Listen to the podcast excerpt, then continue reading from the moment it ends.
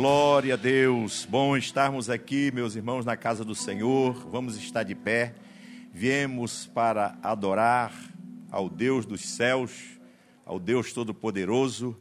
Nós estaremos orando. Quero convidar o pastor José Derivaldo para é, realizar esta oração. Logo após, estaremos cantando hinos de louvor congregacionais. Oremos. Pai, neste momento, Senhor Deus, na tua presença, queremos apresentar a ti, Senhor Deus, os nossos corações. Que tu conduza, Senhor Deus, cada coração que estiver aqui neste santuário, Pai, em adoração a Ti, Senhor Deus querido, mesmo quando não sabemos, não entendemos como fazer. Faz, Senhor Deus, move o Teu Espírito em cada um de nós e, Senhor Deus, faz brotar uma festa linda, maravilhosa, Senhor Deus, para ti de cada coração, Senhor Deus, nesta noite. Toma nas tuas mãos os nossos irmãos que estão com dificuldade de chegar. Resolve todo o embaraço, toda dificuldade. Traz aqui a tua casa os teus filhos, ó Senhor Deus, para que juntamente conosco, Senhor Deus, possamos te oferecer uma linda festa nos nossos corações. Nós te pedimos, ó Senhor, e assim te agradecemos, em nome de Jesus. Amém.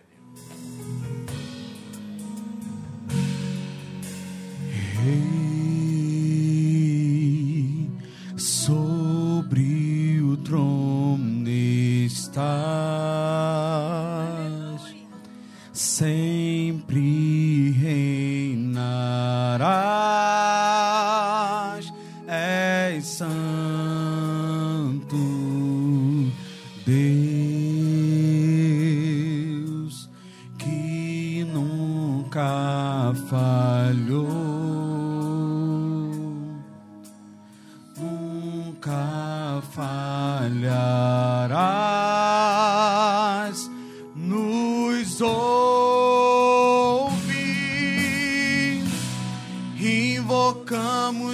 presença aqui, tua glória nós vamos sentir, mostra o teu poder, mostra o teu poder, com teus olhos vem nos restaurar. Com teu toque, Senhor, vem nos restaurar. Teu Espírito vem nos avivar. Mostra o teu poder, mostra o teu poder.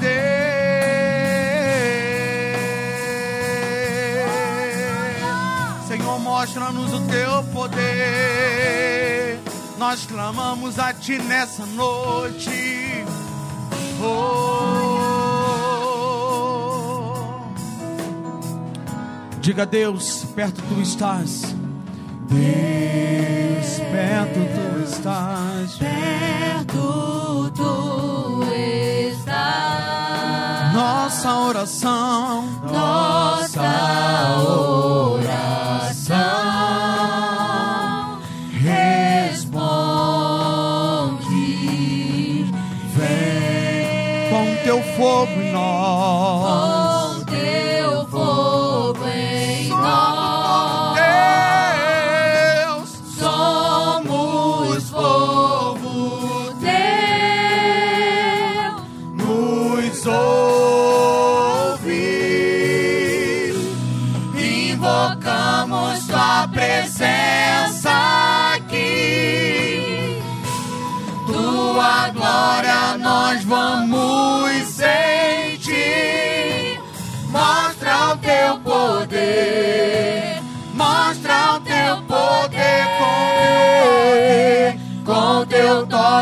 Vem nos restaurar.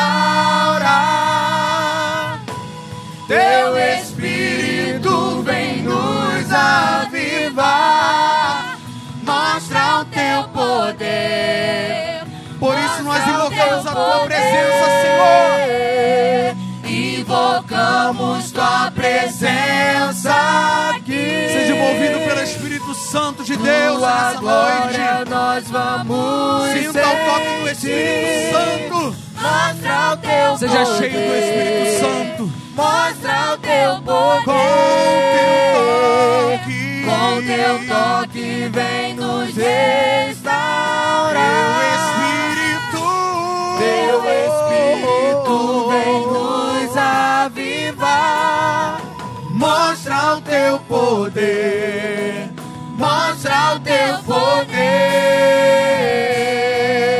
Só quem sente a presença de Deus aqui nesse lugar pode levantar suas mãos e começar a adorar esse Deus poderoso. Aleluia. É tão bom estarmos aqui na tua presença, ó Deus, sentindo, Senhor, e te adorando, ó Pai. Oh Pai, nós te adoramos na beleza da tua santidade. Quantos pode declarar tua presença aqui, Senhor? Tua presença aqui já podemos sentir. Obrigado, ó Deus. Aleluia. Você pode declara- declarar isso? Tua presença, tua presença aqui já podemos sentir. Aleluia, aleluia.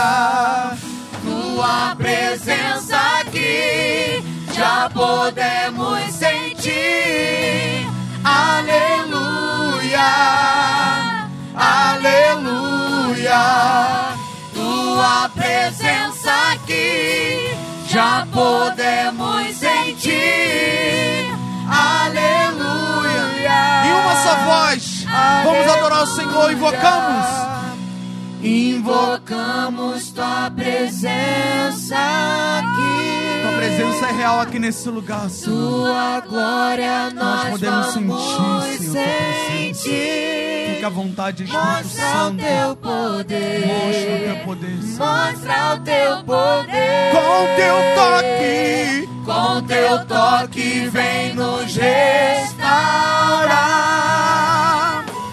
teu Espírito vem nos avivar.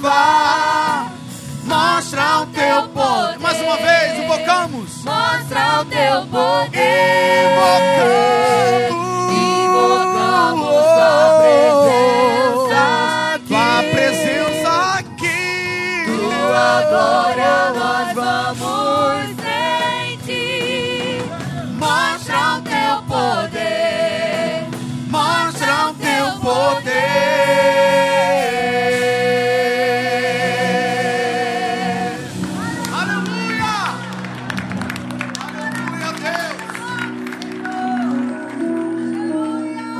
Para sempre seja louvado e adorado o nome do nosso eterno Deus. Nós estaremos lendo a palavra do Senhor no Evangelho do Senhor Jesus, conforme escreveu Mateus capítulo 5. Evangelho do Senhor Jesus, conforme escreveu Mateus capítulo de número 5. Estaremos lendo do verso 1 até o versículo de número 12. Pastor Jaime pastor dirigente da congregação Monte Carmelo, estará lendo com a igreja do Senhor. Vamos, primeiro livro do Novo Te- Testamento, muito fácil de encontrar para os mais novos. Toda reverência no momento da leitura da palavra do Senhor. Leiamos então a palavra do Senhor. O Sermão da Montanha, as Beatitudes. Jesus, vendo a multidão, subiu a um monte e, assentando-se, aproximaram-se dele os seus discípulos. E, abrindo a boca, os ensinava, dizendo: Bem-aventurados pobres de espírito, porque deles é o reino dos céus. Bem-aventurados os que choram, porque eles serão consolados. Bem-aventurados mansos, porque eles herdarão a terra. Bem-aventurados que têm fome e sede de justiça, porque eles serão fartos. Bem-aventurados misericordiosos, porque eles alcançarão misericórdia. Bem-aventurados limpos de coração, porque eles verão a Deus. Bem-aventurados pacificadores, porque eles serão chamados filhos de Deus. Bem-aventurados que sofrem perseguição por causa da justiça, porque deles é o reino dos céus. Bem-aventurados sois vós quando vos injuriarem e perseguirem, e mentindo disserem todo mal contra vós por minha causa. Exultai e alegrai-vos, porque é grande o vosso galardão nos céus, porque assim perseguiram os profetas que foram antes de vós. Maravilha. Vamos repetir o último versículo 12. Exultai e alegrai-vos, porque é grande o vosso galardão nos céus, porque assim perseguiram os profetas que foram antes de vós. Palavras do Senhor nosso Deus. Louvado seja o nome do Senhor. Nesse momento nós teremos a oportunidade de adorar a Deus com os nossos dízimos e com as nossas ofertas, com alegria no nosso coração. A sua colheita será na mesma medida da sua semeadura. Se você semear pouco, pouco também vai colher. Isso é um princípio bíblico. Isso é um princípio insofismável, irrevogável e aplicável em pleno século 21. Nós sabemos que o país passa por um momento de, de adversidades políticas, financeiras, mas Deus tem promessa para aqueles que são fiéis para aqueles que creem de fato e de verdade na fidelidade do Senhor. E nós fazemos isso com alegria, não fazemos isso por necessidade e nem por obrigação, mas o que move o coração da igreja, o que move o seu coração é a generosidade, a fidelidade e a gratidão. Então faça isso nessa noite com toda a alegria da sua alma. E você que por algum motivo não pode participar desse momento, Creia no seu coração, porque Deus sonda o coração de cada um de nós. Deus sabe a medida da tua fidelidade. E mesmo você não tendo o que ofertar nessa noite, crendo, Deus pode transformar a sua vida pelo poder da sua palavra. Seja fiel. Deus tem promessas. E mais do que promessas, Deus é cumpridor de todas as promessas que ele faz. Então, com alegria, você tem o privilégio, a honra, o prazer que só a igreja tem de poder coparticipar do reino de Deus na terra com as suas ofertas e com os seus dízimos. Então, faça com alegria, em nome de Jesus. Feche seus olhos. Senhor, nós te louvamos, te adoramos na beleza da tua santidade. Só nós, na face da terra, temos o privilégio de podermos contribuir para o teu reino, para a tua casa. Que o Senhor nessa noite encontre neste lugar corações fiéis, gratos e generosos. E que na mesma medida que nós plantamos, possamos colher, Senhor, pois este é um princípio bíblico, é um princípio espiritual. Que o teu nome seja honrado, adorado hoje e sempre, em nome de Jesus. Amém e amém. Irmão Rony adorando o Senhor, pastor Jaime estará aqui à minha direita recebendo o seu dízimo. E que Deus abençoe a todos. Que Deus nos abençoe. Saúde a amada igreja com a paz do Senhor. Amém? Se você sabe esse louvor, cante comigo. Oh Pai, eu queria tanto ver o meu Senhor descer,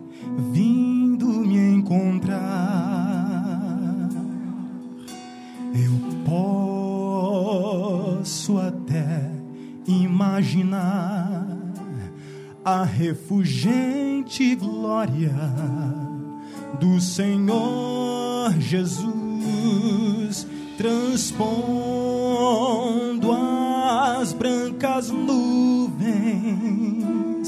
do mais puro azul.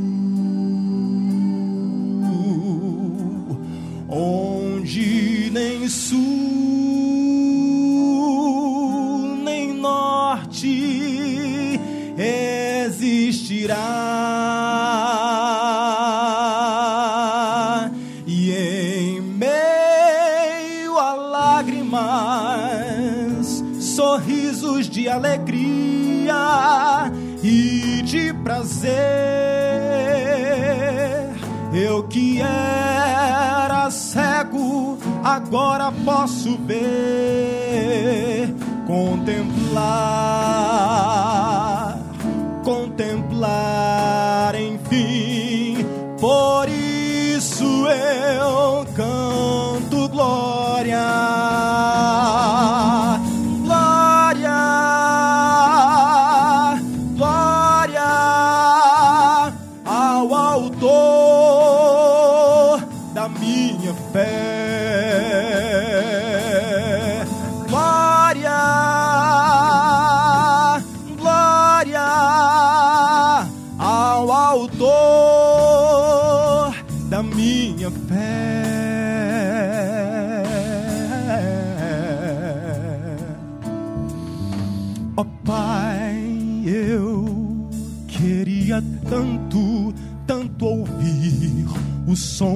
vai abrir o encontro triunfal. Rever amigos que um dia em Cristo foram feitos meus irmãos e agora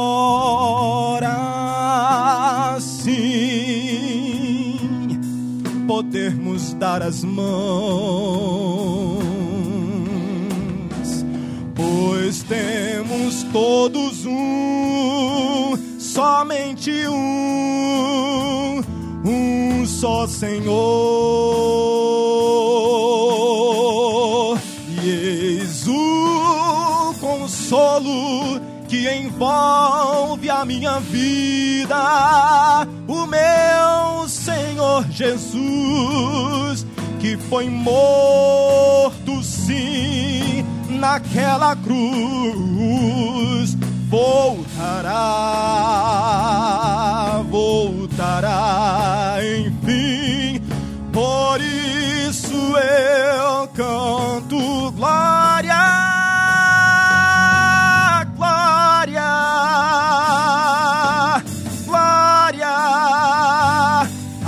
autor da minha fé. Glória,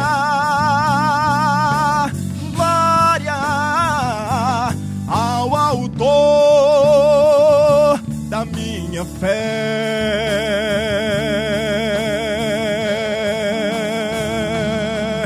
Glória ao Senhor, glória ao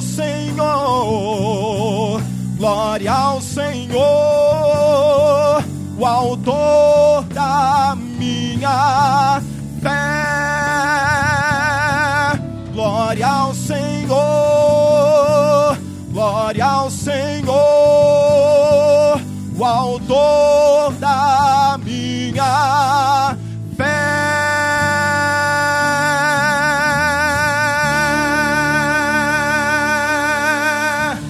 Amém. Oh, maravilha, para sempre seja louvado o nome do Senhor. Pode aplaudir ao Senhor mais alto. Glória a Deus. Recebe, Senhor, louvor, adoração da tua igreja, Paizinho querido. Glória a Deus. Com alegria nós estaremos recebendo o pregador desta noite, pastor Donifan Macedo da Fé. Glória a Deus. Vamos, o que, que nós vamos dizer para o pastor Donifan? Deus seja com o irmão, Deus seja conosco. Pastor Donifan, Deus seja com o irmão, Deus seja conosco. Seja usado por Deus. Seja usado por Deus. Amém. Graça e paz do Senhor Jesus para todos. Queridos, fico muito agradecido a Deus pelo privilégio de estar diante de vós para falar a palavra do Senhor. Para mim é sempre um privilégio e sempre um desafio. Eu não tenho pretensão nenhuma de ser um grande pregador, nunca almejei isso, mas toda vez que eu tenho oportunidade para ministrar, me preocupa porque eu quero sempre transmitir aquilo que o Espírito Santo coloca no meu homem interior. Então, minha gratidão ao pastor Eliseu, pastor Marcos, minha gratidão ao pastor Valdeni Chaves Rodrigues, que me apresentou, pastor Wilson, os pastores aqui presentes, que têm desenvolvido e feito um excelente trabalho na ausência do nosso amigo pastor Marcos. E que ele se recupere logo, que esteja conosco. Queridos, abramos a palavra de Deus no livro de Gênesis, Gênesis capítulo 2. Eu me lembro que eu falei aqui uma, uma palavra uma vez, ministrei uma palavra, sobre juntar pó. Juntando pó. Eu deve, o Rafael Lira deve ter salvo no, no site da DIG, deve estar lá ainda, juntando pó. E depois eu dei continuidade e falando só um, um tópico, dois, em outra oportunidade. Hoje eu estava em casa o Espírito Santo me conduziu para esse texto e não vou, pode ficar tranquilo que eu não vou falar sobre a mensagem que eu preguei anteriormente, não. Diz assim o versículo 7. E formou o Senhor Deus o homem do. E formou o Senhor Deus o homem do. E. E Me ajude mais uma vez. E. E o homem foi feito. Espírito Santo,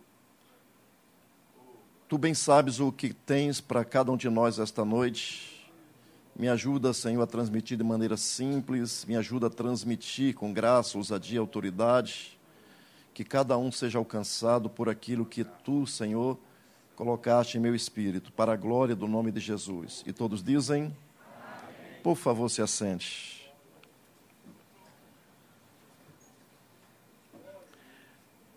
Irmãos, o tema dessa mensagem, já na minha cabeça eu fiquei pensando quando vinha para cá, o que é que eu poderia colocar para porque eu vou escrevendo aquilo que o Espírito Santo coloca e eu vou depois é que eu penso que qual é o tema.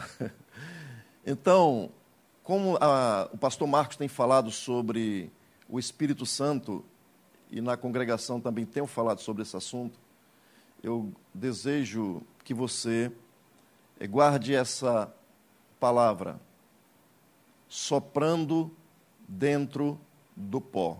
Isso parece uma loucura, né? Mas é isso que o versículo está mostrando. Esse texto mostra Deus, o Eterno, o Criador, quando ele resolve criar, quando ele resolve colocar um cabeça para esta criação. E o que é que Deus faz? Ele junta pó. Ele junta pó, e depois que o pó está junto, ele sopra para dentro do pó. E quando o pó é preenchido pelo sopro de Deus, ele insufla, né? ele, e ele passa a ser uma alma vivente. Então aqui nós já vemos que Deus sopra. Aqui, diferente de outros textos, que o hálito de Deus, como lá em Jó, eu não quero falar sobre isso, eu quero fazer uma aplicação é, prática para a nossa vida. E eu quero começar a, com vocês a mostrar umas coisas interessantes que Deus, pelo menos para mim, para quem estuda não é interessante, mas para mim foi muito interessante. Veja, quando Deus decidiu criar esse homem, esse ser, um ser diferente de tudo que ele já tinha criado, ele, ele fez com amor, ele derramou a sua graça, ele deu liga a este pó, ele é, é, fez com que um projeto, como um projeto específico, uma, a sua criação foi algo genuína, específica. Quem poderia imaginar que do pó saísse uma criatura tão inteligente, tão culta, tão criativa como homem? Deus, ele tem essa característica e essa sabedoria, essas expertises de tirar do nada, ou dar forma ao nada, ou de gerar coisas que não têm significado algum. Mas para Deus tem. E talvez isso sirva para mim e para você.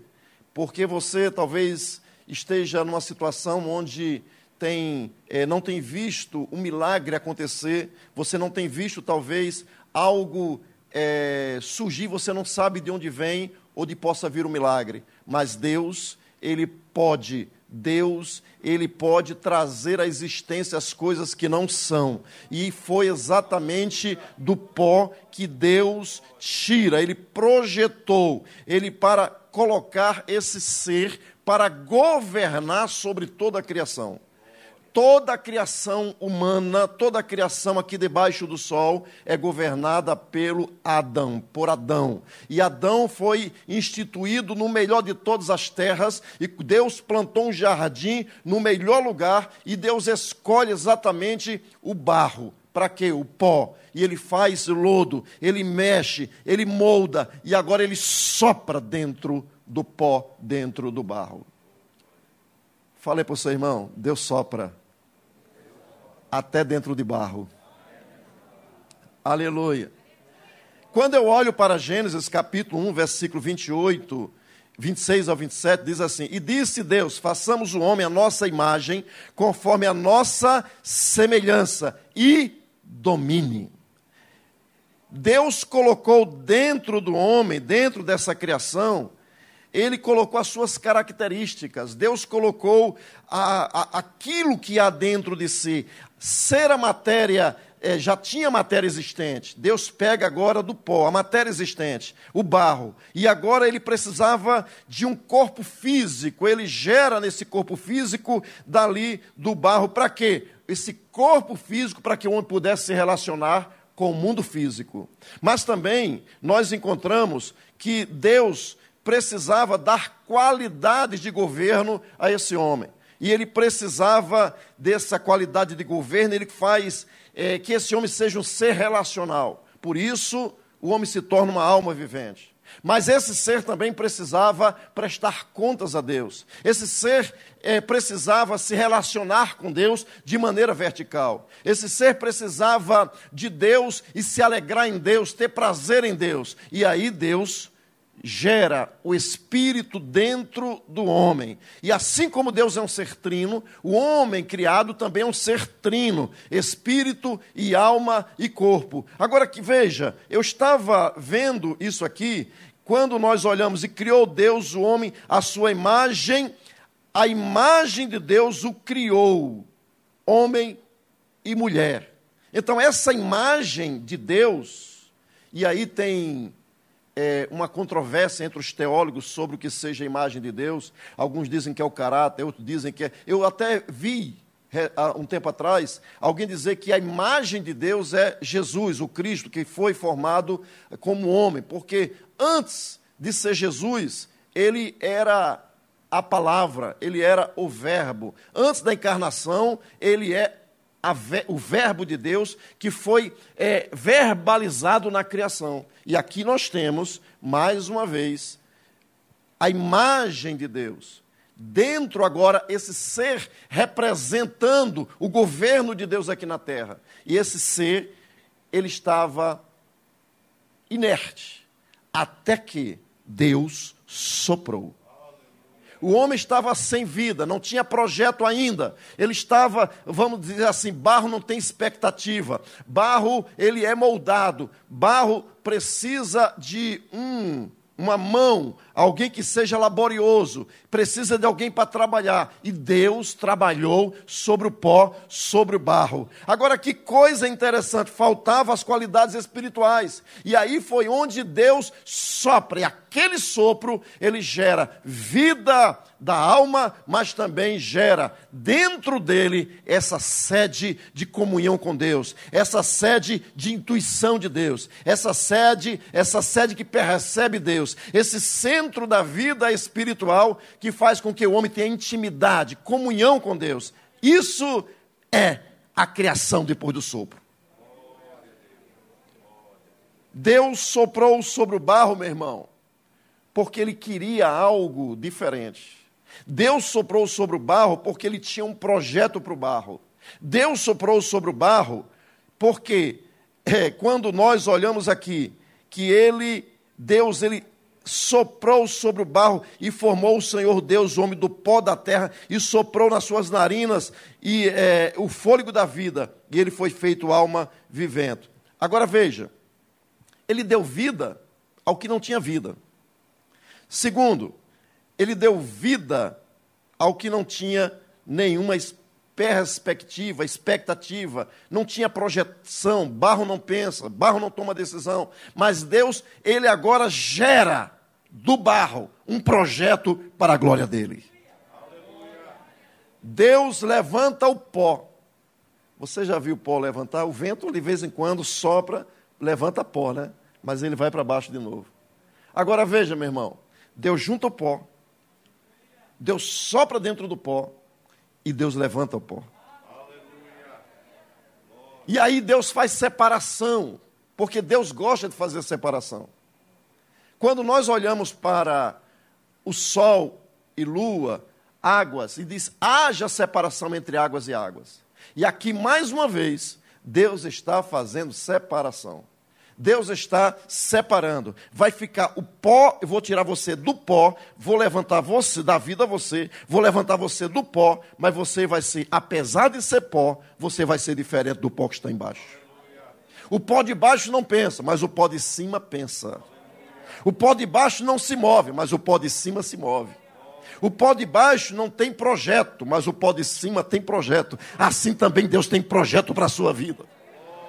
Deus fez uma separação. Deus santificou. Assim como santificou o sétimo dia, assim como ele santificou e disse que era bom, ele separa o homem, assim como separa a mim e a você para um projeto dele. Deus levanta do pó. Ele fez separação. E agora, queridos, ele separa o barro que está embaixo e o barro que está em cima. E apesar de Adão ter sido criado separado, ser um ser especial, ser um ser diferente. Ele está em condição superior ao barro que está embaixo, ele continuava sendo pó. E para ele continuar em pé, ele precisava continuar para ele continuar nessa posição, o homem Adão precisava estar em sintonia com Deus. E isso vinha através do relacionamento. Para que o homem pudesse estar em sintonia com Deus, ele precisava obedecer a Deus. Ele precisava estar alinhado, em sincronia. Porém, Adão nunca seria transformado para habitar fora do seu lugar. Aqui a terra é o seu habitar. Por isso, talvez, que o salmista, ele diz lá no Salmo 115, 16, que os céus são céus do Senhor, mas a terra deu aos filhos dos homens.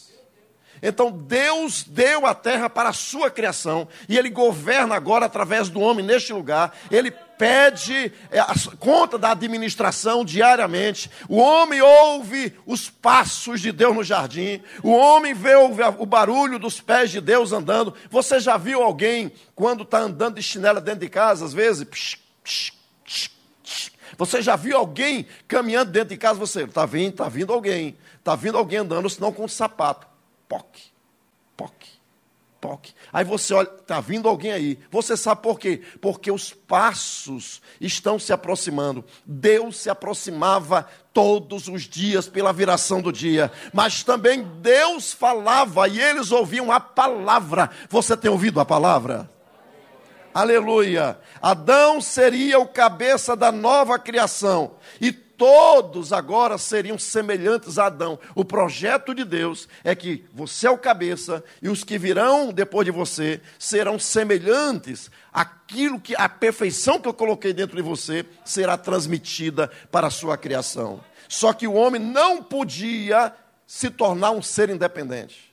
E o homem desobedeceu. O homem precisou ele queria se tornar independente, ele pecou, desobedeceu, ele caiu. Mas quando o homem pecou, Adão quebrou a aliança.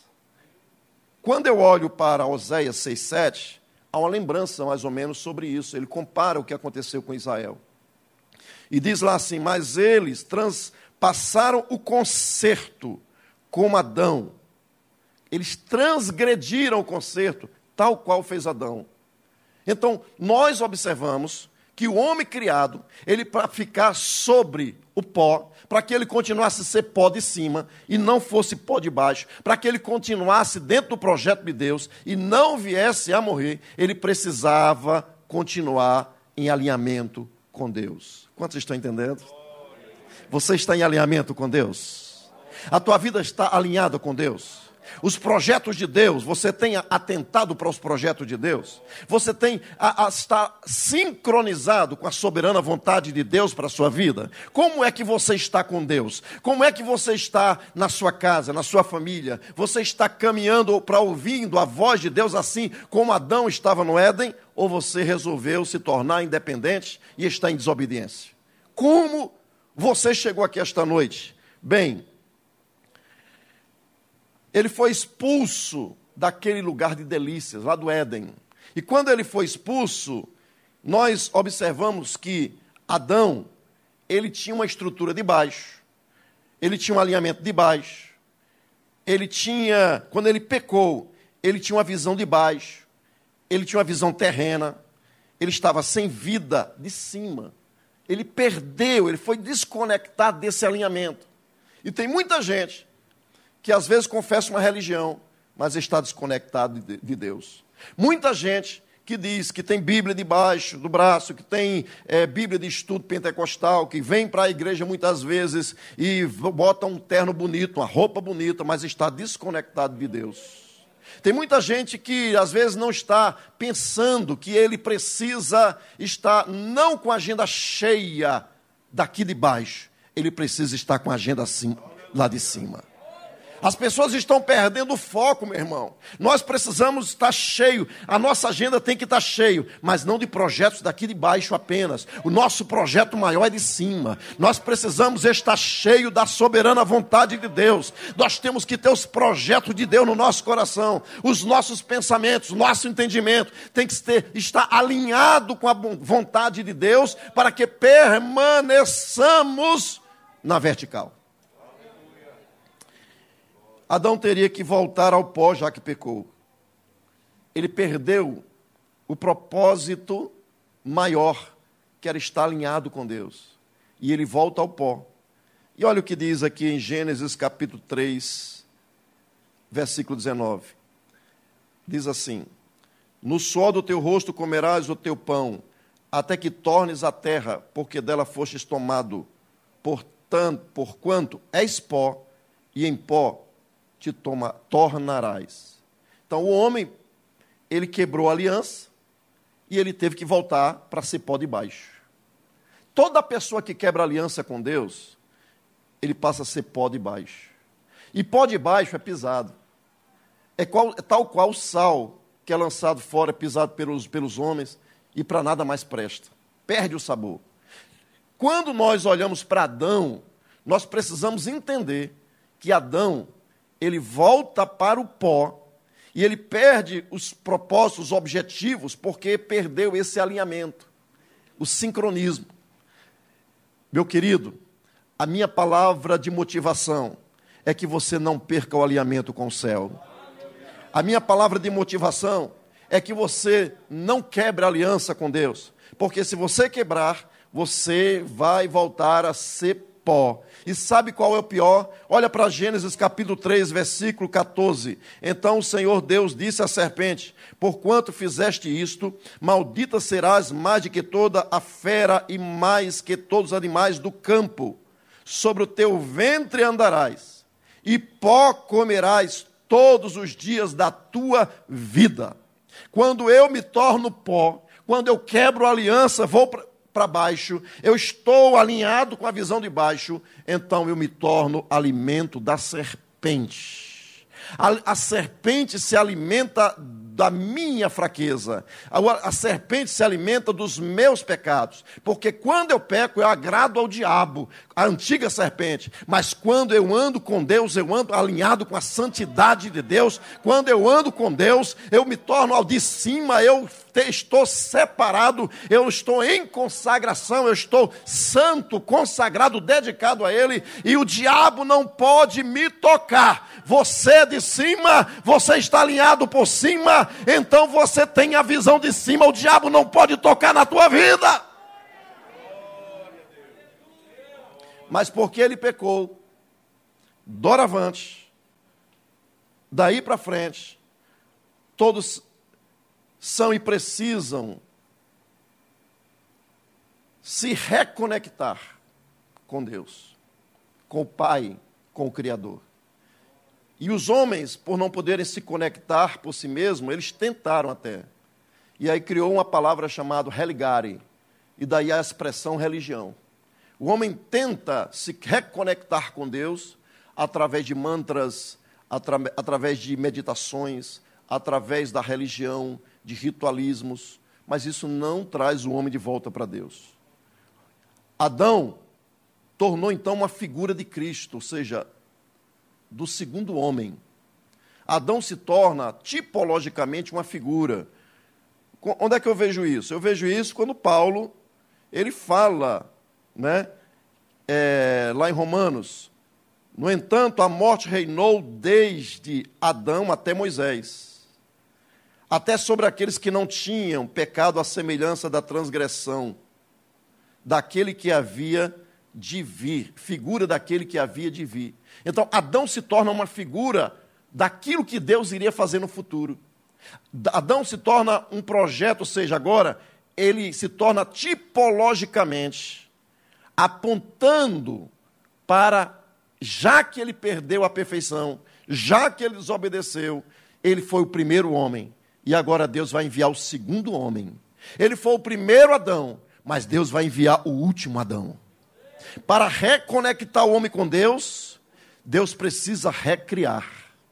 Ele precisa mais uma vez recriar.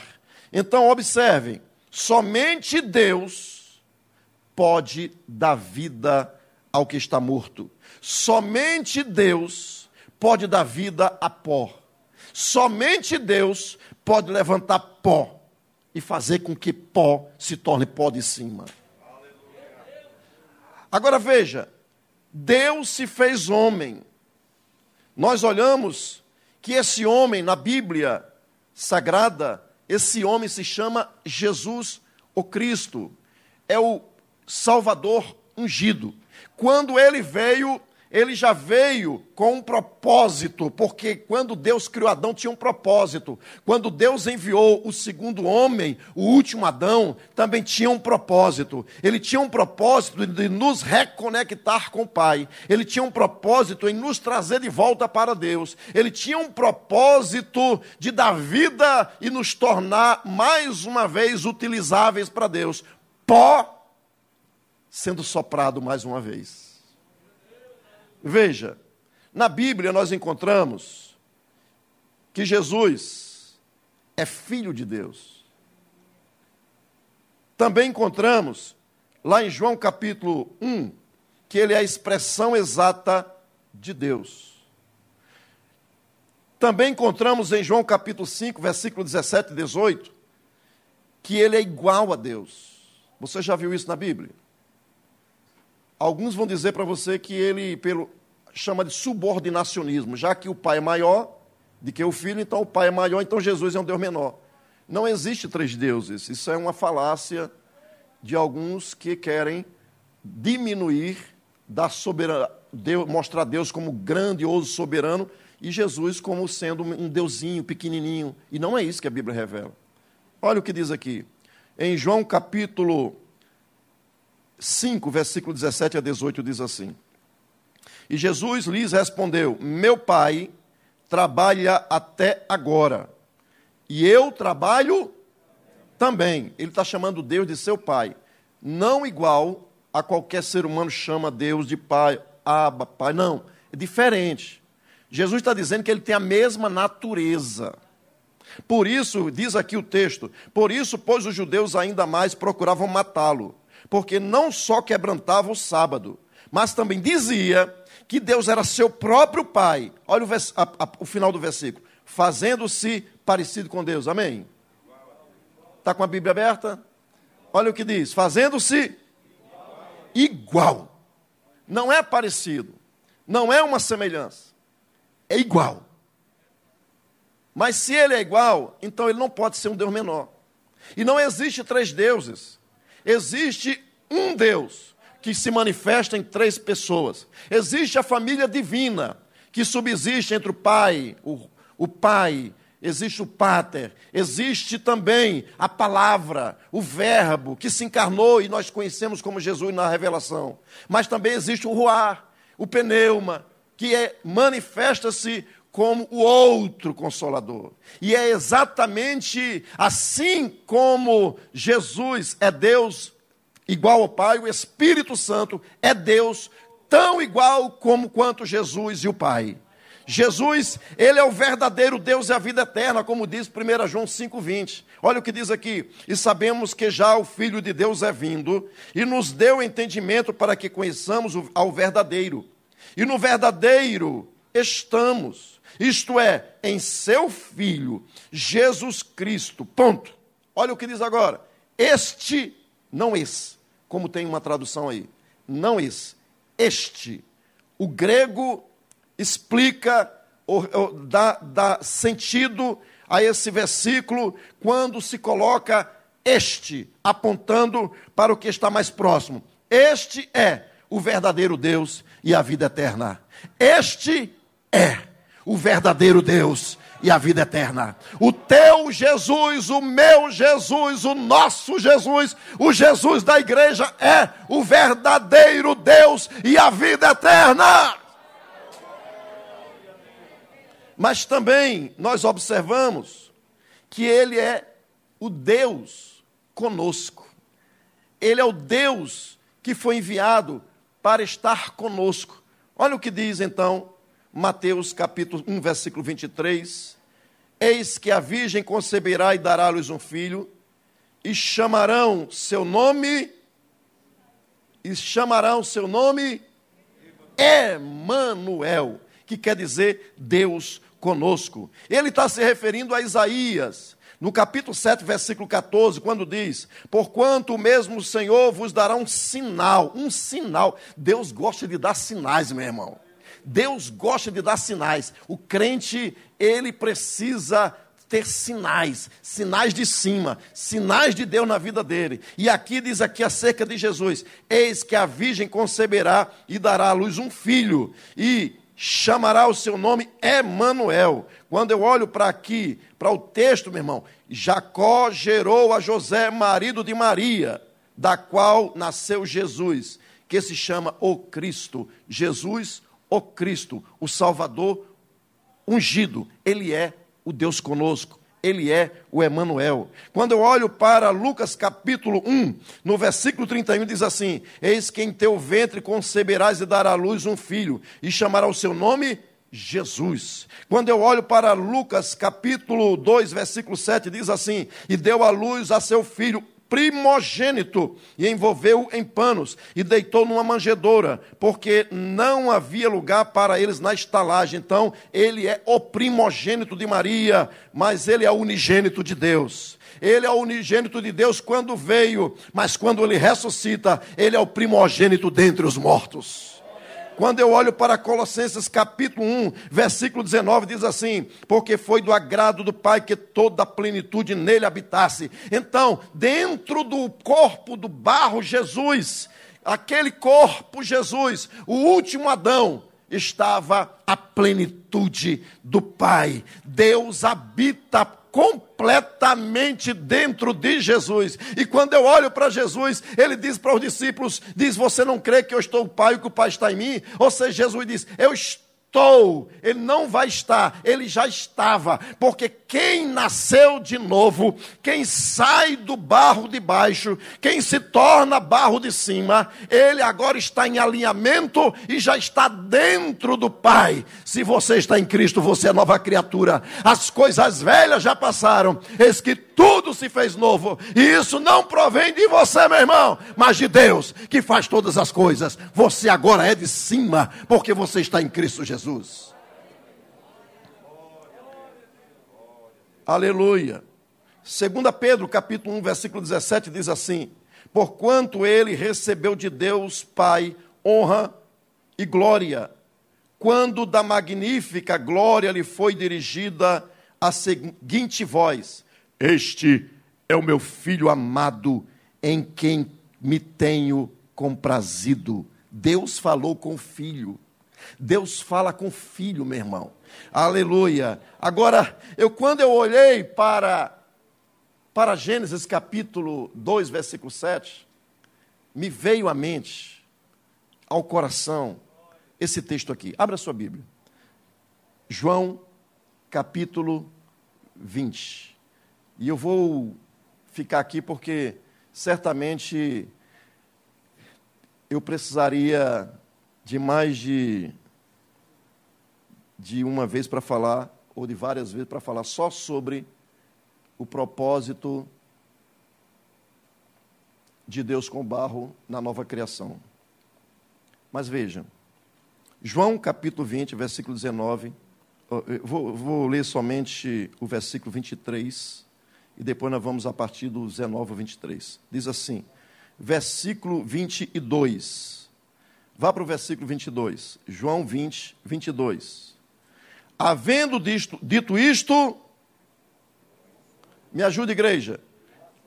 Versículo 22, João 20, 22. E havendo dito isto, e disse-lhes, aleluia, e disse-lhes, Agora vamos voltar para Gênesis. Fique com a Bíblia aberta aí, João. Vamos pensar, me acompanhe. Lá na criação, Deus junta pó. E soprou. Mas o homem caiu e precisa de reconectar-se. E o que é que Deus faz? Deus vem. Vou repetir. Deus vem Deus se manifesta em carne. Deus se manifesta em carne.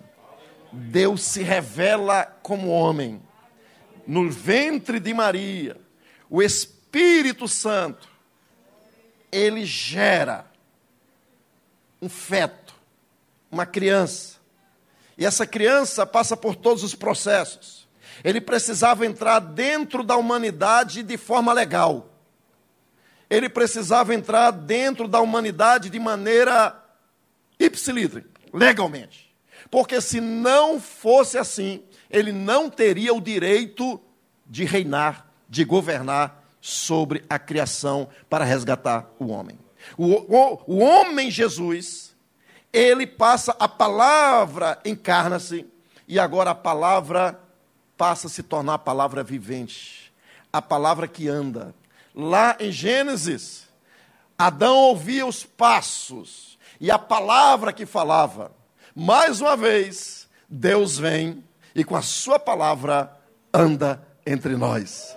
Mais uma vez, Deus vem e fala conosco através da sua palavra. Deus veio mais uma vez e soprou Deus veio mais uma vez soprar sobre barro, meu irmão. Eu e você somos pó. Eu e você somos de baixo. Mas tem uma coisa: quando Jesus soprou sobre o pó, o pó de baixo passou a ter vida. O pó de baixo passa a ser de cima. O pó de baixo é diferente do o pó de baixo é diferente do pó de cima. O pó de cima tem um significado para Deus, tem um projeto de Deus. Agora veja, no versículo 19 ao 23, você vai me acompanhar agora. Jesus soprou o pó que estava aonde? Olha para o versículo 19. Chegada, pois, a tarde, daquele dia, o primeiro da semana é. Está com a Bíblia aberta aí, crente? Capítulo 19, 20, versículo 19. Diz assim: Chegada, pois, a tarde daquele dia, o primeiro da semana, é. É. Deus soprou sobre o barro que estava cerrado às portas, ou seja, que estava dentro. Quantos estão me acompanhando? Amém. Deus o Cristo, a palavra, o Verbo encarnado, ele sopra sobre o barro que estava dentro, que estava separado, que estava dentro da casa. Aleluia! Isso aqui parece, sabe, pastor? Quando eu olho para esse texto aqui, eu olho Jesus, ele mais uma vez separa pó. Mais uma vez, Jesus, Deus está separando pó. Ele está puxando pó. E agora o pó está separado. Aonde? Dentro. Quem está separado, meu irmão, é santo. Quem está separado é consagrado. Quem está separado é porque foi santificado. Deus separou para si aqueles que eles são seus ele separou agora um grupo. Aquele grupo estava esperando que Jesus ressuscitar. Jesus disse que voltaria, que ressuscitaria. E Jesus, quando ele ressuscita, não mais como mortal, mas como imortal, ele ressuscita com um corpo de glória, um corpo metafísico, e quando ele ressuscita, ele aparece primeiro a Maria, lá naquele jardim do Getsemane, e agora ele reaparece quando estava todo mundo separado dentro da casa com as portas fechadas. Jesus se manifestou, Jesus se revelou, Jesus apareceu. O mundo não era a prioridade daqueles, por isso que eles estavam separados. Quem está separado não prioriza o mundo. Quem está separado, que está dentro da casa, não valoriza o mundo como sendo prioridade para a sua vida. Os seus valores agora são outros. Se você está separado, se você está consagrado, você é diferente. E Jesus vem para soprar mais uma vez para quem é aquele que ele separou para si. Mas quando eu olho, vejo também que o mundo ficou do lado de fora. Nós precisamos, como igreja, como separados de Deus, deixar o mundo do lado de fora. As coisas do mundo não podem vir para aqui para dentro. Não estou falando o mundo no que diz respeito, isso aqui, irmão, é mundo. Isso aqui, mas não é mundanismo. As práticas mundanas, é isso que eu me refiro.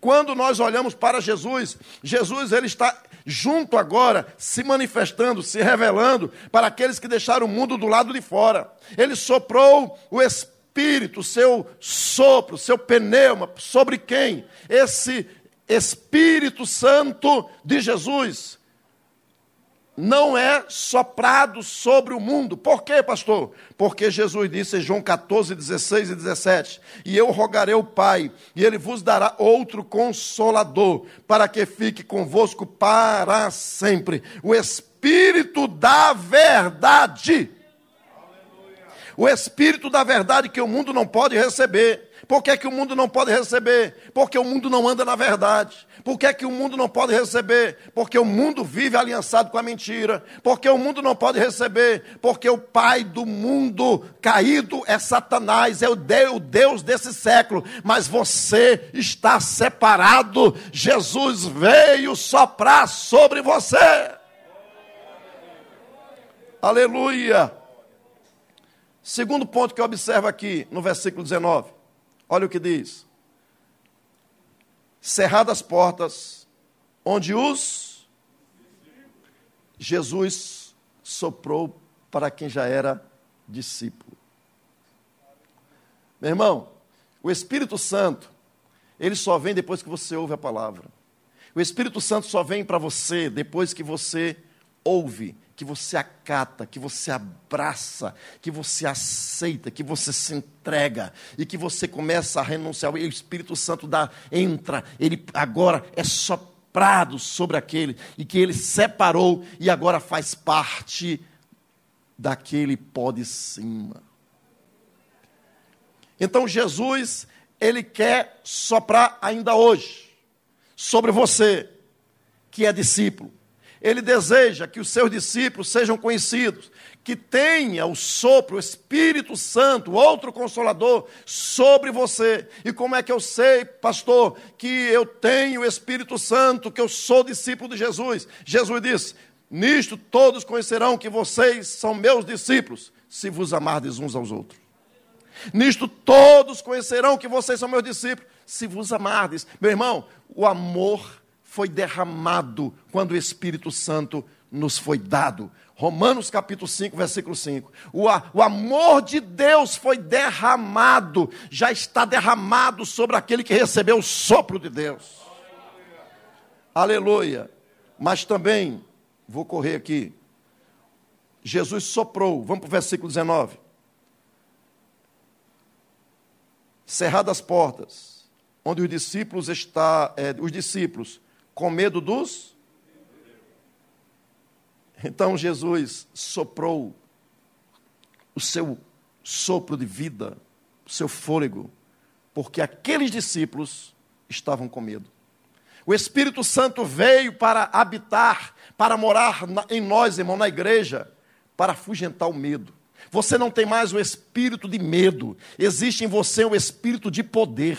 Existe na sua vida ousadia, existe na sua vida autoridade, existe na sua vida, meu irmão, uma, uma visão de cima. Quem tem visão de cima perde o medo. Eles estavam com medo dentro, cerrado as portas, com medo dos judeus. Mas quando o Espírito Santo veio sobre eles, eles se levantaram, eles saíram anunciando pelos quatro cantos dessa terra que Jesus Cristo ressuscitou, que Jesus Cristo é o Deus verdadeiro, que Jesus Cristo é o Senhor, e nós não somos escravos escravos de César, nós somos escravos de Jesus.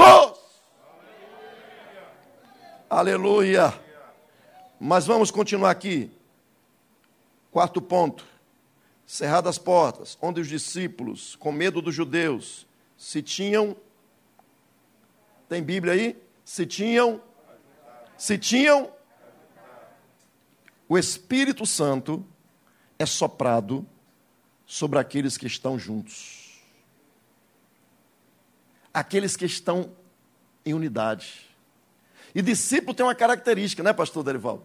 Discípulo tem uma característica: discípulo quer olhar para o seu mestre, o seu didáscalo.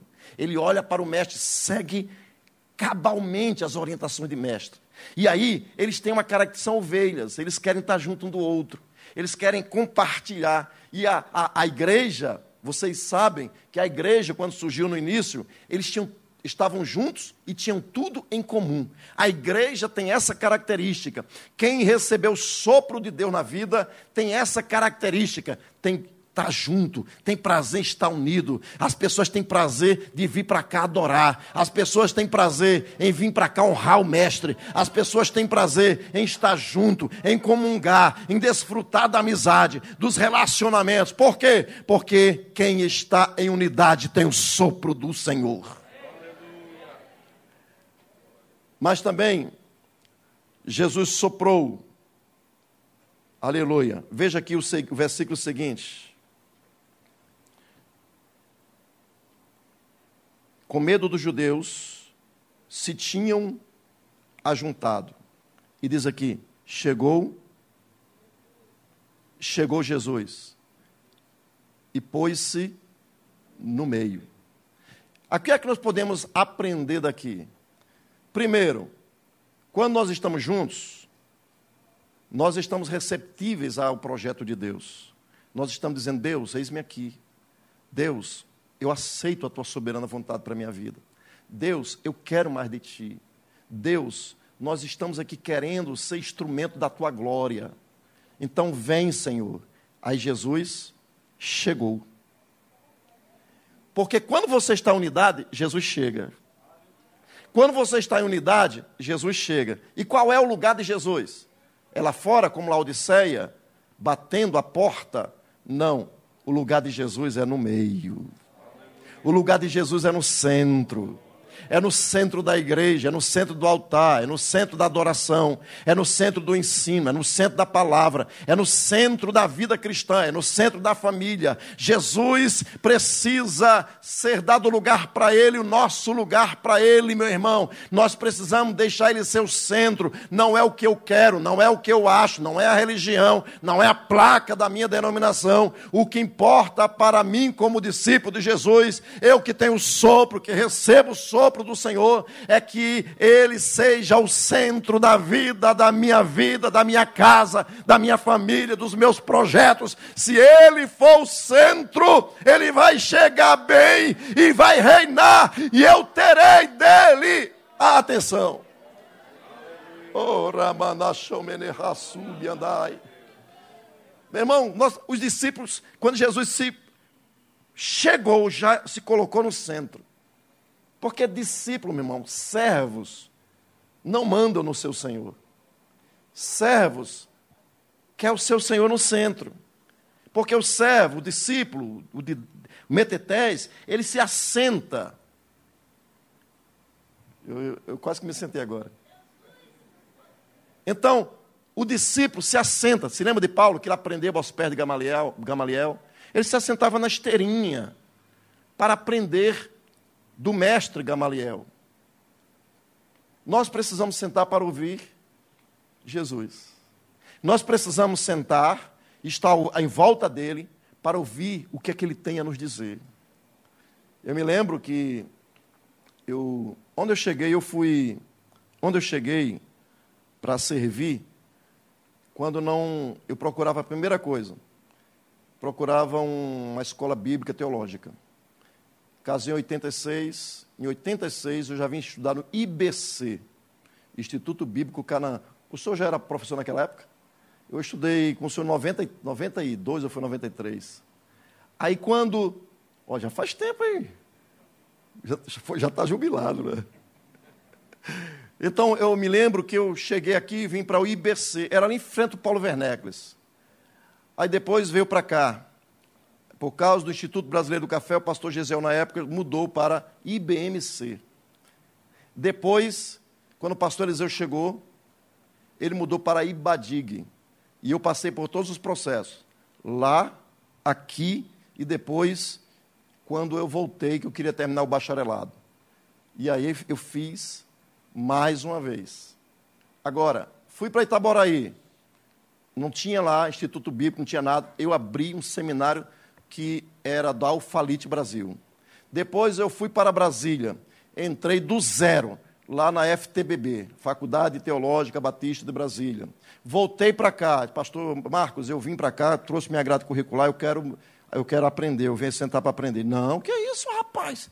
Eu, quando eu cheguei aqui, tu já estava, tu quer... Não, rapaz, que é isso? Meu irmão, quando eu estava em Natal, em 94, que fui para lá para estudar aquela nossa terrinha, eu estou lá, eu procurei a Faetel. Fui fazer alguns módulos da Faetel. Sabe o que é isso, meu irmão? Nós sentamos para aprender dos homens que sabem. Nós aprendemos sobre o que os homens dizem de Deus. Mas poucas vezes nós nos assentamos para aprender do maior didáscalo, do maior mestre que já pisou nesta terra nós precisamos nos debruçar, ir para a palavra, e ao folhear a palavra, dizer: Senhor, o que o Senhor tem para mim nesse texto? Porque uma coisa é a palavra logos, o discurso, e outra coisa é a palavra revelada, é a palavra rema. Uma coisa é o que eu aprendo nos livros de teologia, e outra coisa é o que eu aprendo não na teoria, mas eu aprendo na prática, no meu relacionamento com Deus, ouvindo o Senhor. Não estou com isso depreciando as autoridades da Bíblia, da teologia, mas eu estou querendo dizer a você: as duas coisas precisam acontecer na minha vida. Eu estou dizendo para você que para onde eu fui, eu sentei para aprender.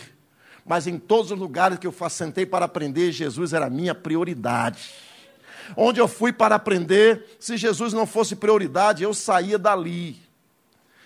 Eu me lembro que em 2019 eu fui fazer um curso de línguas, um curso abertura, eu fui fazer de língua semítica, hebraico e grego. Passei eu, eu o evangelista Eliardi, mais um grupo de pastores fomos para ali. Meu irmão, eu tirei pérolas dali. Aprendi coisas que eu não aprendi em toda a minha vida estudando em outros lugares de vez em quando, o doutor, e agora pós-doutor Leonardo Agostini, o, o, o, padre André, professor doutor André, ele falava alguma coisa, um tesouro. Me lembro quando eu fui lá com o pastor Marcos Filho, e ele disse: o, o, o, doutor André, ele é carismático. E ele estava conversando no gabinete dele, pastor Wilson. Quando estava conversando com ele, ele disse: Olha, vocês já pensaram, eu já procurei em tudo quanto é canto, mas não consegui o significado dessa, dessa, dessa, dessa passagem aqui. E aí, quando ele abriu a passagem, mostrou para a gente, eu disse, pastor, se eu pregar um dia lá na DIG, não se assuste não. E ele disse, olha, essa panela, essa parte é isso, mas essa passagem só encontro resposta se for chegar na igreja, no Espírito Santo sendo derramado sobre a igreja. Meu irmão, aquilo alegrou meu coração, porque até lá eu encontrei uma pérola que eu posso aplicar porque é da Bíblia, porque eu posso aplicar porque é revelação. Meu irmão, então em nome de Jesus, vamos sentar para ouvir o Senhor Jesus falar, como os discípulos chegaram, estavam ali cerradas as portas, e ele se, se chega no meio e eles estão ao redor nós temos que estar ao redor de Jesus, temos que deixar Ele ser o Rei, seu Senhor, seu Mestre. Quantos podem adorar a Deus? Só estava ali, meu irmão, quem acreditava na profecia. Só estava ali com Jesus no centro quem cria em Jesus. Quem acreditava que Jesus era o Messias, que era ungido de Deus. Só estava ali quem acreditava nas promessas que ele morreria, mas ressuscitaria. Só estava ali quem acreditava que Jesus era o enviado de Deus. Agora veja.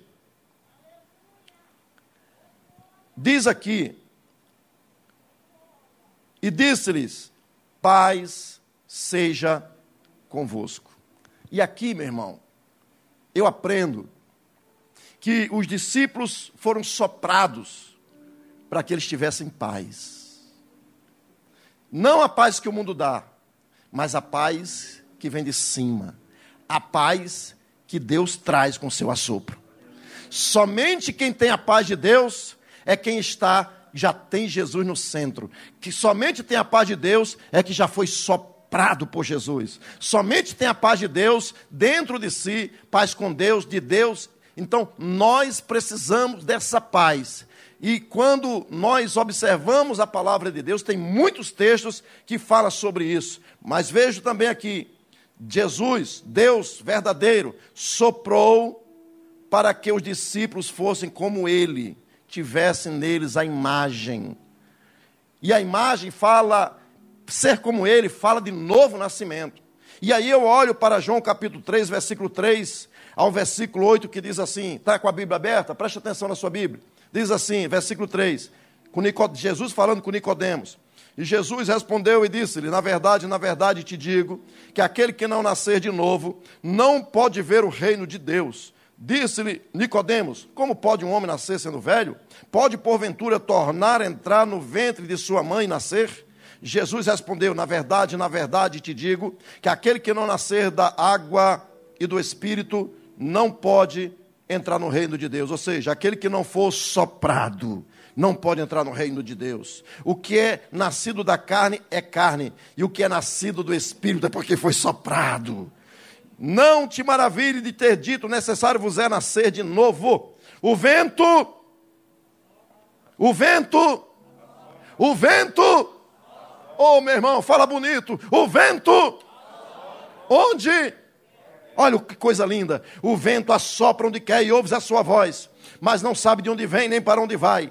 Assim é todo aquele que é nascido do Espírito, todo aquele que nasceu, que foi soprado pelo Senhor. Então você, meu irmão, as pessoas olham, lá vem ele, de onde é que ele vem? Não sei. Está vindo a oração, está vindo a igreja, está vindo o trabalho, não sei. E de repente você chega e é usado pelo Senhor. Por quê? Porque você foi soprado por Deus. Quem foi soprado por Deus foi perdoado. Quem foi soprado por Deus, meu irmão, é, foram aceitos por Deus, foram feitos filhos de Deus, como nós encontramos em João capítulo 1, versículo 11: Veio para o que era seu, mas os seus não receberam, mas a todos quanto receberam, deu-lhes o poder, o direito, a autoridade de serem feitos filhos de Deus, a saber, os que creem no seu nome, os quais não nasceram nem do sangue, nem da carne, nem da vontade do homem, mas nasceram de Deus, foram soprados, e quando veio o sopro, ele estava morto no pó, e ele foi levantado pela vida de Deus. Se você já tem a vida de Deus, adore a Ele, Ele está conosco, aleluia. Quando eu olho para Romanos capítulo 8, versículo 15, diz assim: Porque não recebestes o espírito de escravidão, para outra vez estardes em temor, mas recebeste o espírito de adoção de filhos, pelo qual clamamos, Abba, Pai. A adoção de filho, você tem a promessa, você recebeu a promessa pelo sopro de Deus de que agora você é filho. Mas também, no versículo 23 diz assim: E não só ela, mas nós mesmos que temos as primícias do Espírito, gememos em nós mesmos, esperando a adoção, a saber, a redenção do nosso corpo. Quando eu vou para Gálatas capítulo 4, versículo 5, diz assim: Para remir os que estavam debaixo da lei, a fim de recebermos a adoção de filhos. Quando eu vou mais uma vez, lá para Efésios capítulo 1, versículo 5, diz assim: E nos predestinou para filhos. Você foi predestinado para ser filho. Você não foi predestinado para ser pecador, pecadeiro. Você não foi predestinado para ser um cachaceiro. Você não foi predestinado para ser um cheirador. Você não foi predestinado para ser um adúltero. Você um trambiqueiro. Você foi predestinado para ser filho de Deus, porque não recebeste o espírito de escravidão para outra vez estarmos em temor, mas recebestes o espírito de adoção de filhos. Agora, veja, no Romanos 8, versículo 14, diz assim: Porque todos os que são guiados pelo Espírito de Deus, esses são filhos de Deus. Versículo 16 diz assim: O próprio Espírito testifica com o nosso espírito que somos filhos de Deus. Então você, meu irmão, você tem o sopro de Deus sobre a tua vida. Você é filho de Deus, para a glória dele. Agora veja, para que os discípulos tivessem uma chamada. Porque quando nós olhamos aqui no texto, meu irmão, diz aqui no texto que os discípulos, Jesus veio, e diz aqui, para que tivesse uma missão e autoridade para governar. Nós encontramos aqui em no texto que nós lemos hoje, em João capítulo 20, no versículo 20, está escrito: Olha o versículo 20. E dizendo isto, mostrou-lhe as suas mãos e o lado, de sorte que os discípulos se alegraram. Então, eu pulei isso aqui, mas eu ia dizer que Jesus veio para o Espírito Santo para trazer alegria para o salvo, para quem recebe o sopro. Mas também, isso, versículo 21. Disse-lhe, pois, Jesus, outra vez: Pai seja convosco, assim como o Pai me enviou. Jesus está dizendo: eu tenho uma chamada, eu tenho um propósito, eu tenho um objetivo de vida. Eu fui enviado. Eu sou o apóstolo da nossa confissão. Ele é o apóstolo e o sumo sacerdote. Ele é o rei dos reis, o senhor dos senhores, ele é o cabeça da igreja, mas ele faz o que? Ele chamou aqueles que estavam dentro e está dizendo agora: eu agora coloco para vocês uma missão. Qual é a missão? Jesus diz aqui, quando eu chego lá em Mateus, ele diz: É me dado toda a autoridade no céu e na terra. Portanto, ide fazer discípulos. A missão dos discípulos é fazer discípulos. A missão dos discípulos, dos, daqueles que foram soprados, é trazer outros para que sejam soprados por Deus. A sua missão, nossa missão como igreja, é pegar lá fora anunciar Jesus, pegar no braço daquela pessoa e trazer para Jesus. E Jesus, como verdadeiro Deus da vida eterna, ele vai soprar. Você vai transmitir a vida de Deus para aquela pessoa que está caída, aquela pessoa que é barro, aquela pessoa que é pó, aquela pessoa que não tem projeto de vida. Essa pessoa será soprada por Deus através de você. Agora veja, nós também vemos que Jesus soprou eu vou encerrar aqui, pastor, tranquilize aí. Jesus soprou para que o discípulo tivesse uma chamada. Jesus soprou para que ele tivesse uma missão. Qual é a missão? Reinar. Qual é a missão? É possuir a terra. E nós aprendemos que, assim como Adão foi projetado para reinar, e Deus colocou a imagem e semelhança, Deus veio colocar dentro do barro, dentro do pó, mais, mais uma vez, a sua imagem, a sua semelhança. Jesus agora, ele vai reproduzir a vida que tem dentro dele para os discípulos. Jesus vai reproduzir a vida e ele sopra. E recebereis poder ao descer sobre vós o Espírito Santo. Mas recebereis poder ao descer sobre vós o Espírito Santo. O sopro do Senhor nos tornou barro de cima. Aponta para teu irmão e diz assim: meu irmão, você não é barro de baixo, você é barro de cima. Barro de cima, meu irmão, é quem tem o sopro dentro de si. Barro de cima, meu irmão, tem a visão de cima. Olha o que diz Colossenses capítulo 3. Portanto, se já ressuscitastes com Cristo, buscai as coisas que são de cima, onde Cristo está sentado à destra de Deus. Pensai nas coisas que são de cima e não nas que são da terra, porque já estáis mortos para o mundo, já estáis mortos e a vossa vida está escondida com Cristo em Deus. E quando Cristo, que é a nossa vida, se manifestar, então nós seremos manifestados com Ele em glória. Para termos esperança, como diz Filipenses capítulo 1, 2, versículo 5. De sorte que haja em vós o mesmo sentimento que houve também em Cristo Jesus. E também, versículo Colossenses 1, 27. Aos quais Deus quis fazer conhecer quais são as riquezas da glória deste ministério entre os gentios, que é Cristo em vós, esperança da glória. Cristo soprado para dentro de vocês gera esperança da glória. Aleluia! Temos comunhão com Deus. Quando você é soprado, barro soprado para dentro de Deus, o sopro de você, então você tem comunhão com Deus. E aqui, a minha conclusão ficou do tamanho da mensagem, pastor.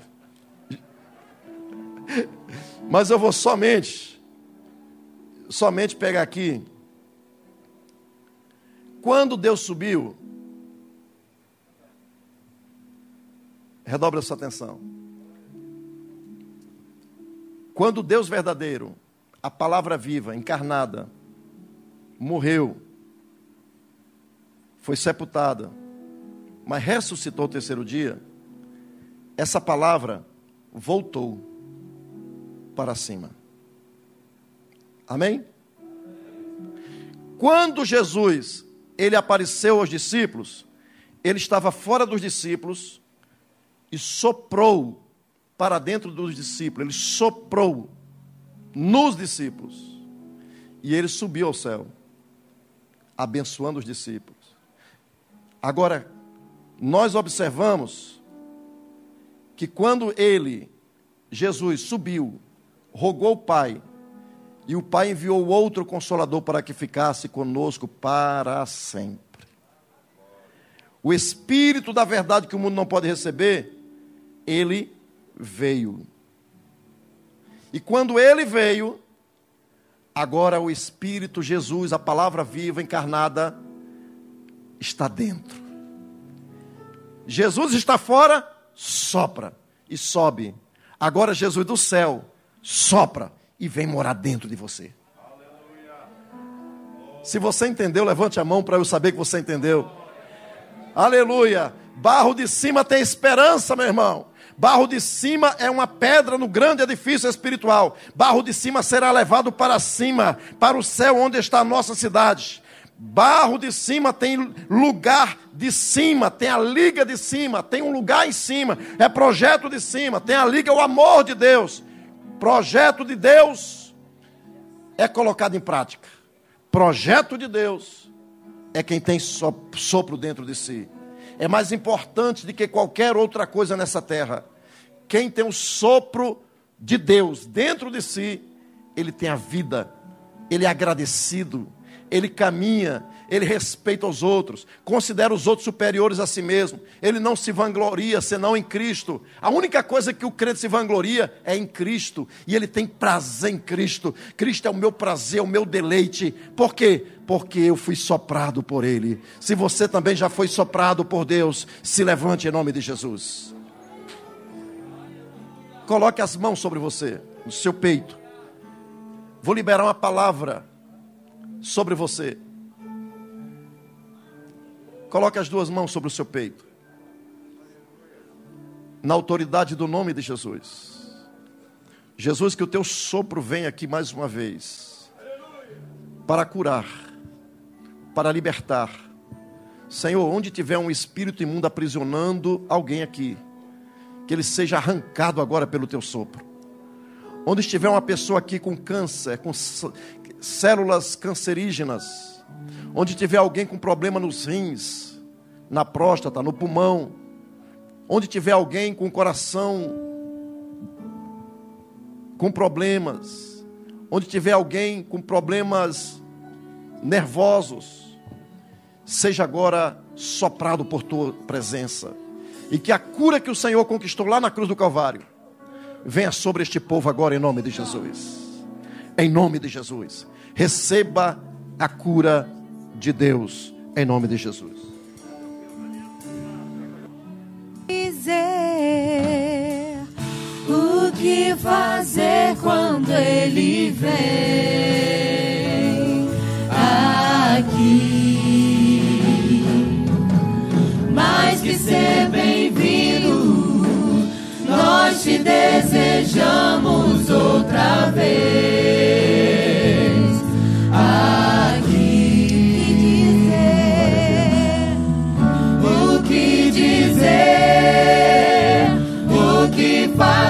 Quando ele vem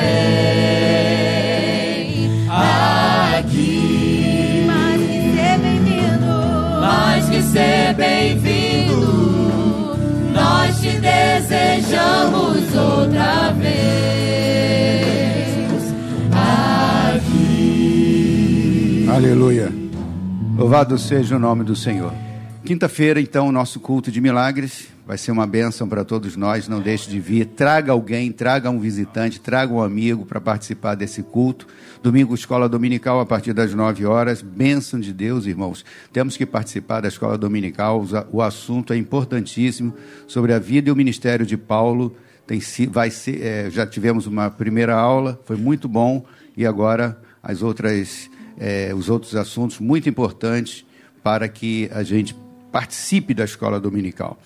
E à noite, às 18 horas, o culto de adoração e louvor ao Senhor. Você está saindo daqui abençoado, feliz? Diga glória a Deus. Sobre sua vida, podemos cantar? Rapidinho. Você abençoa a pessoa que está aí pertinho de você, estende assim a sua mão. Nenhuma maldição